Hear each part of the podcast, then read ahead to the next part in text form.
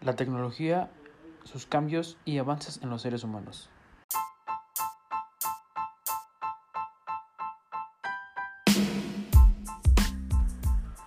El cambio tecnológico. ¿Qué impacto tienen las nuevas tecnologías en la vida de los seres humanos?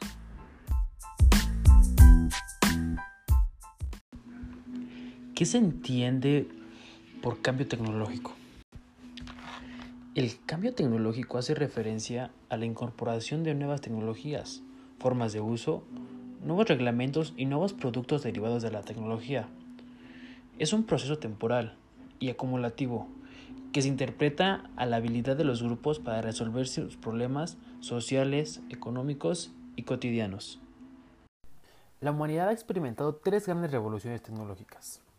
La invención de la agricultura hace 10.000 años, la industria durante los siglos XVIII y XIX, y la revolución cibernética y de la información que inició a mediados del siglo XX. Se puede afirmar que sin duda el aumento de la esperanza de vida de aproximadamente 30 años a inicios del siglo XVIII a casi 80 años de la actualidad, así como la posibilidad de alimentar a un creciente número de individuos, utilizando cada vez menos la tierra. Es por el cambio tecnológico. Más aún, la calidad de una familia de clase media-baja es una zona urbana es significativamente mayor que la que tenía la nobleza en Europa. En el siglo XVIII, y en ello solamente puede ser explicado por la continua introducción de nuevas tecnologías, tanto en los procesos productivos como la tecnología de los bienes de consumo, disponibles para unidades de familias o familiares, aún mejor dicho. Una nueva tecnología de producción genera un choque y oposición a la misma, como fue en el caso de los luditas en Inglaterra durante la segunda década del siglo XVIII, quienes se opusieron a la introducción de teleares, que desplazó el trabajo artesanal. Al analizar el cambio tecnológico y sus efectos, es un error ver la fotografía en lugar de ver la película. Es esperarse que una empresa introduzca una nueva tecnología de producción si con ello puede reducir sus costos. Obviamente un costo tecnológico puede que aumente la productividad factorial total. Es equivalente a una disminución de los costos variables totales y normalmente implica una reducción en la cantidad de trabajadores empleados por la unidad de producción. En esta posición, el cambio tecnológico, sin embargo, es la misma introducción de las nuevas tecnologías y el consecuente incremento de la productividad, que genera crecimiento o mayores niveles en los que podemos llamar eh, agradados o de producción y un aumento en el empleo y mayor bienestar generalizado.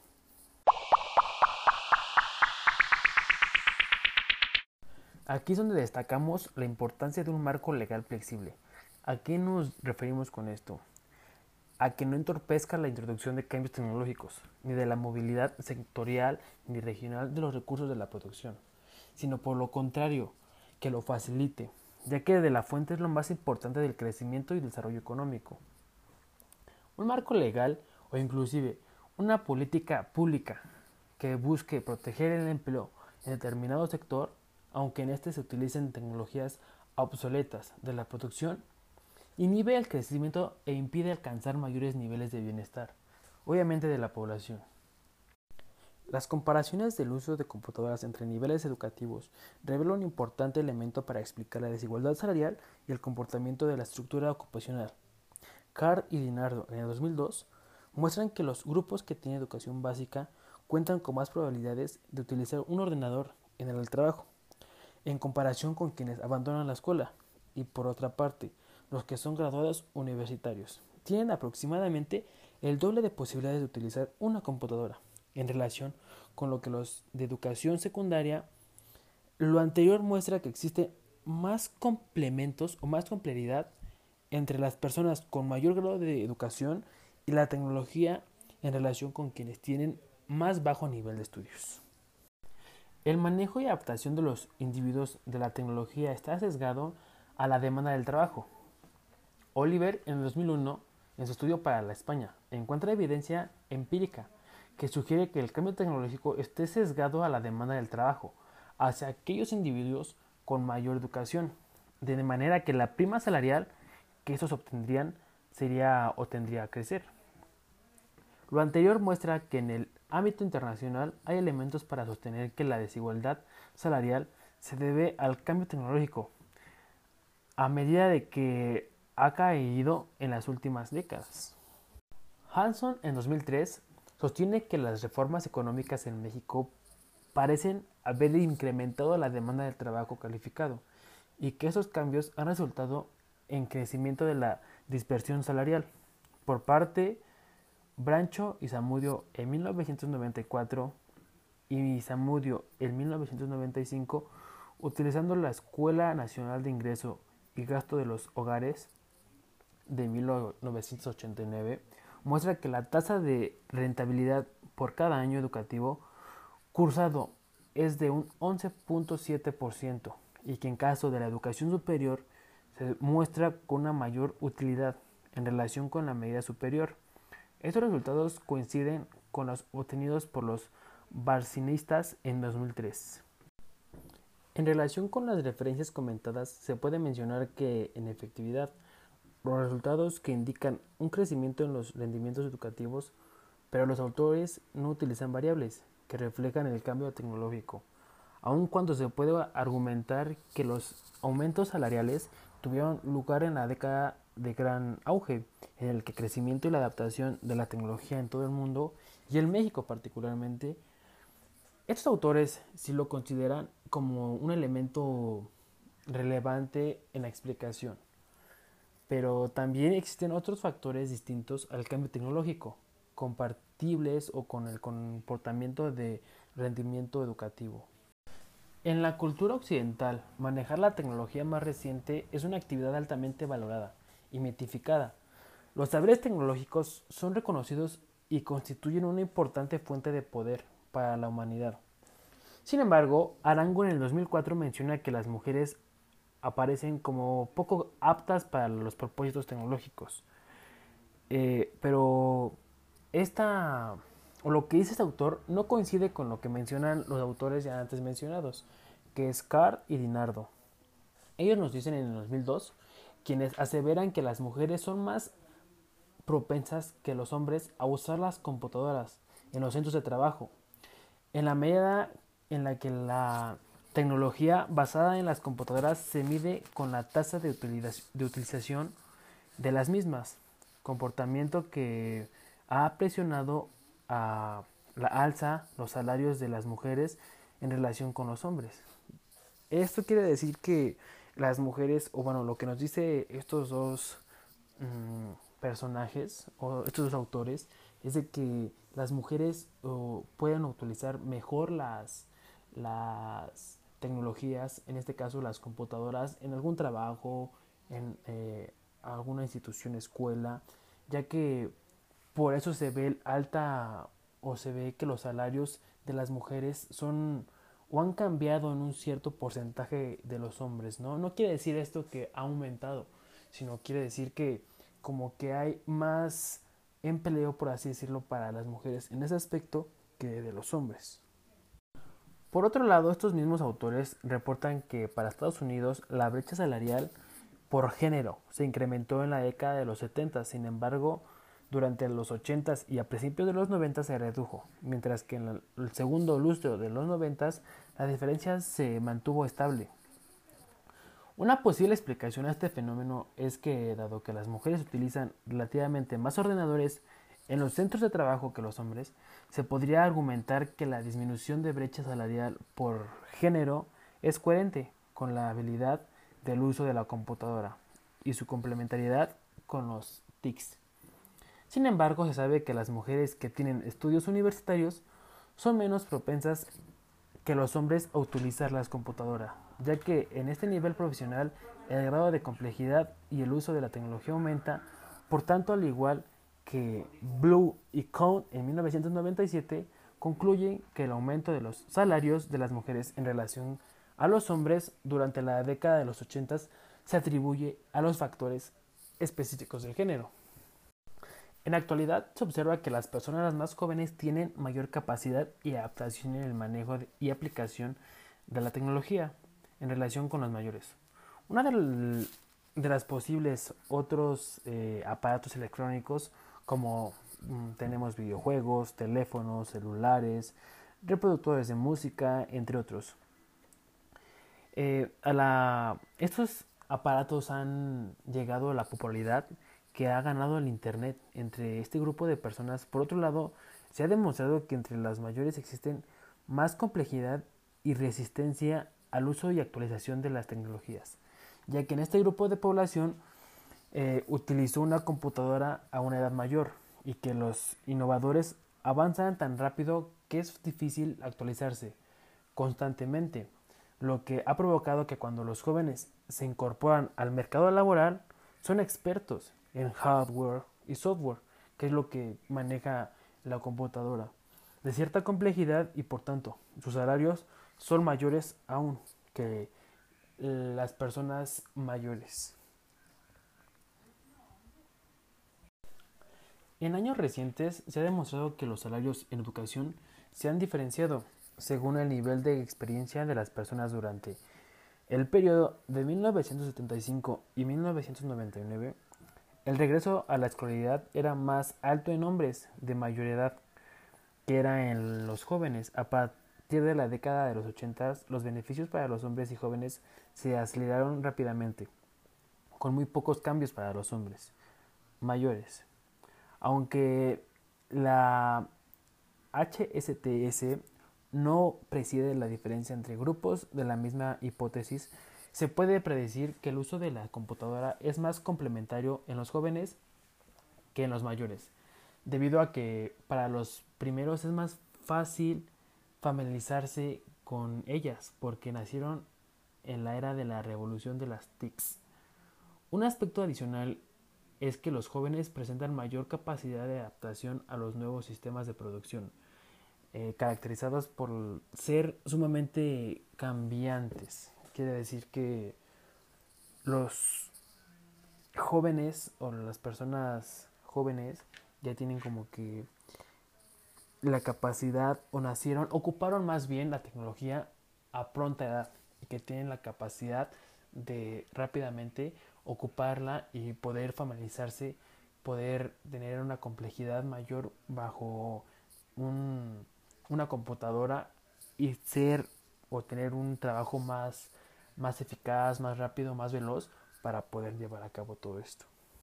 Por su parte, otros autores llamados Carl y Lemieux en el 2001 muestran que en la década de 1960 y a principios de 1970 la brecha salarial de quienes tenían estudios de secundaria y con una edad de 45 a 60 años era ligeramente mayor que los que tenían de 26 a 35 años, mientras que los después de 1990 la diferencia salarial es mucho mayor, a favor de los trabajadores más jóvenes.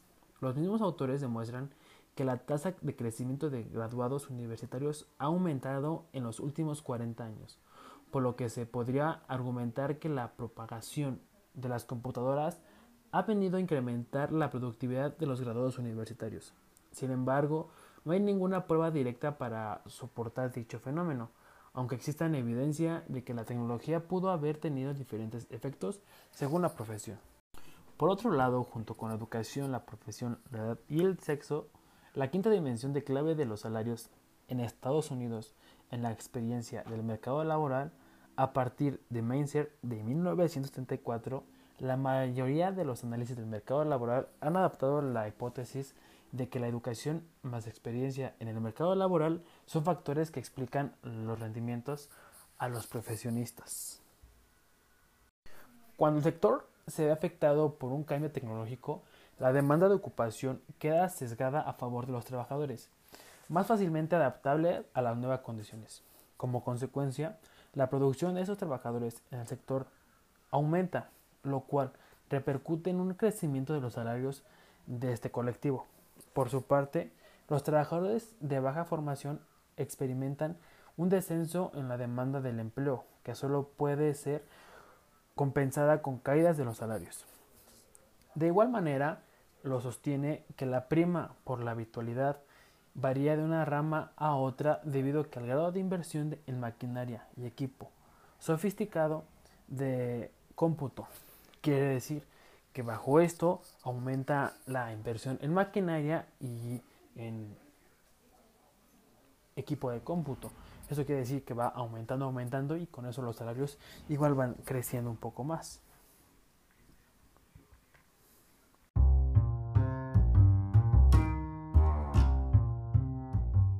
El análisis de los cambios de la demanda de empleo por sectores y niveles, considerando la formación de la mano de obra, debe coincidir o identificar aquellos donde han producido mayores transformaciones en tecnología y demanda de trabajos en salarios.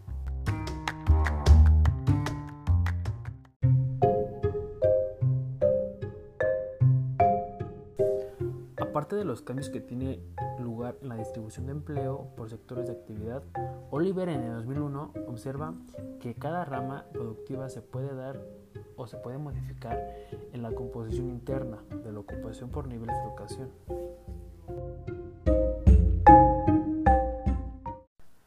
Steiner en 1998 y Oliver en el 2001 analizan este aspecto para el oeste de Alemania y España, respectivamente.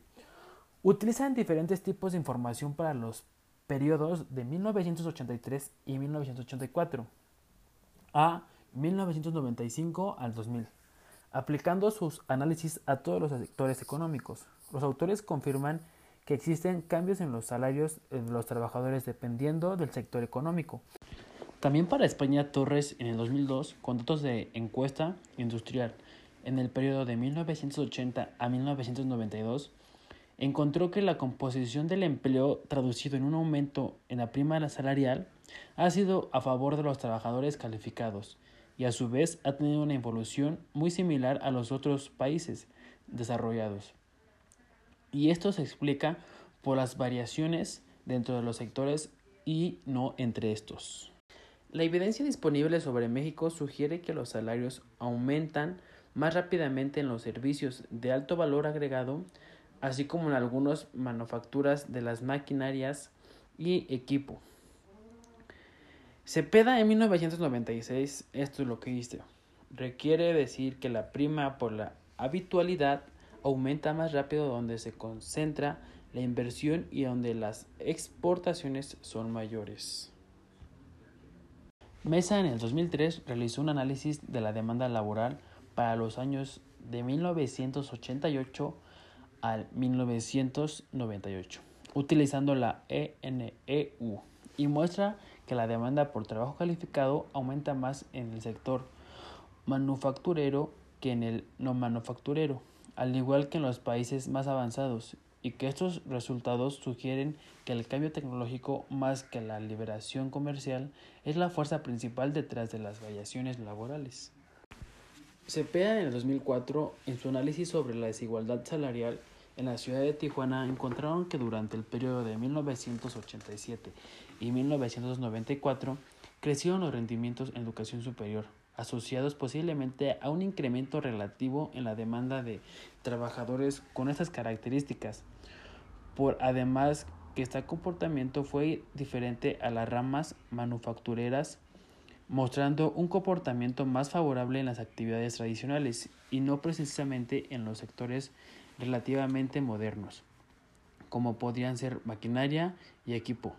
Dicho comportamiento se puede explicar por el carácter maquilador de este sector de la ciudad, lo que parece cuestionar la posibilidad de una intensificación del cambio tecnológico a partir de la apertura comercial. Según la evidencia mostrada para México en lo relativo a este apartado, se puede destacar dos elementos. El número uno, existen diferencias por sectores y ramas a lo relativo al cambio técnico que se refleja en diferencias tanto en la modificación de la estructura ocupacional entre la intersectorial, así como en las renumeraciones relativas. En el número 2, el análisis sobre los rendimientos educativos por el sector y desigualdad salarial no incorpora elementos para sostener que la causa de dicho comparativo se atribuya a la existencia de un cambio tecnológico sesgado, aunque tampoco se puede descartar. La toma de decisión sobre la composición tecnológica termina afectando la estructura ocupacional y o salarial de los trabajadores.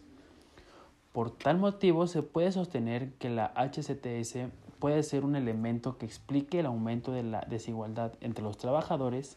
Sin embargo, este mismo compartimiento puede ser compatible con otra hipótesis, por lo que se debe explorar con mayor detenimiento como queda de manifiesto que en este trabajo mediante la revisión de evidencias empíricas, donde no solamente se analiza el comportamiento de la disparidad salarial y la evolución de premio a la calificación laboral o a las tareas no rutinarias, sino que debe abortar como el cambio técnico sesgado puede afectar a los trabajadores con características similares, pero ocupando en diferentes actividades, distintas regiones, cohortes, generalizaciones y por el sexo. A partir de los reconocimientos del que el cambio técnico se puede introducir a distintos ritmos entre actividades de regiones, las, las ¿cómo podríamos llamarlo?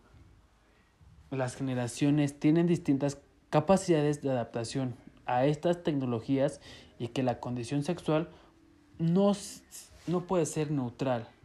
O sea que aquí no existe como tal el por ser mujer tengo más beneficio o por ser hombre tengo más beneficio. Y pues bien, llegando al final de esto, espero que les haya agradado, espero que la información dada les haya servido, les haya ayudado de algo. Eh, como bien lo, lo mencionábamos, la tecnología ha hecho unos cambios y unos avances impresionantes que en la actualidad no sé qué queríamos sin ella, la verdad. Ya la, la tecnología en la actualidad se ha vuelto un, un elemento indispensable para, para, nuestra vida cotidiana, ya que por medio de esto nos, nos ayudamos demasiado, ¿no? Pero bueno, me despido, agradeciéndoles demasiado. Nos vemos en la siguiente. Y vos, Eric Luna Hernández. Hasta la siguiente.